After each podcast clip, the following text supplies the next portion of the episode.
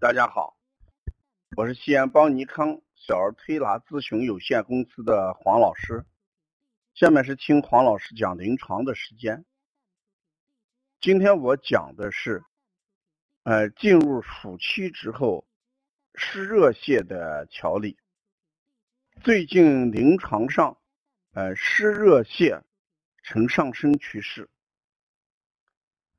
那对于湿热泻，小孩的共同体质特征是脾胃虚弱，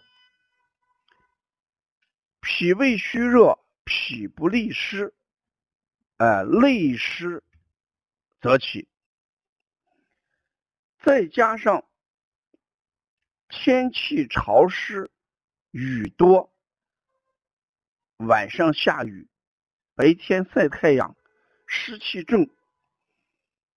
内生湿邪与外生湿邪交织在一起，形成了湿邪。同时天气又热，而且这些小孩吃的食物共同的特点是热量偏高，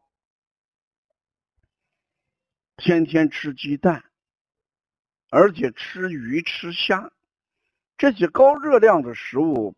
再加上湿邪，直接就会导致肠胃负担重，而形成大便喷射状、小便颜色深黄、味道重、舌质红、舌苔黄腻。大便臭、水样，那遇到这种情况，在推拿调理的时候，一般都用的是，哎，清肠解热、化湿止泻的方法，要清大小肠，要推六腑，要推机门。要揉三阴交，通过这种方式，主要是把体内的湿热排出来，让它的次数增多。这给家长要讲清楚的。平时来的时候啦，这个湿热泻一天可能拉了十次，甚至十几次，推拿之后。可能自视还有所增加，大便量要增加，这两个增加是推拿效果的一种检验。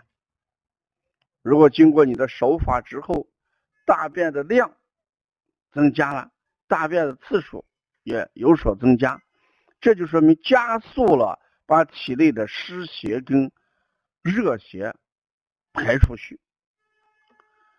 这种方法在调理湿热泻里边才起了一半的作用，也就是说湿热泻才调整了一半。接下来的一半是干什么？控制饮食，这是很重要的。为什么夏天要求食物清淡？清淡就是这个意思，先把热量。减下来，另外把生湿生腻的食物要规避掉。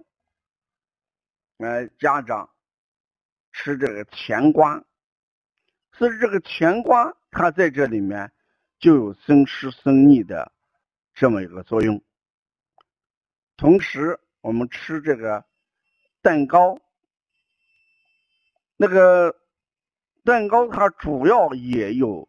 逆逆性的东西在里边，再一个就是夏天的游泳，孩子在游泳池里面停留的时间普遍偏长，这也是体外湿邪侵袭人体的一个途径。家长把孩子整个放在水里面泡一个下午。这是最忌讳的，否则的话，脾胃虚弱，游泳时间过长，会形成湿热泻。还有一种热，就是室内温度很高，却不敢开空调，这也是个问题。我们一定要让孩子适应空调环境，不能够用这个不开空调的方式度过啊非常热的这么一个夏季。当室内温度达到三十八九度、四十度的时候，我们还是在这里边不用空调，空气不流通，小孩的心跳就会加剧，其他方面的症状也会随之而生。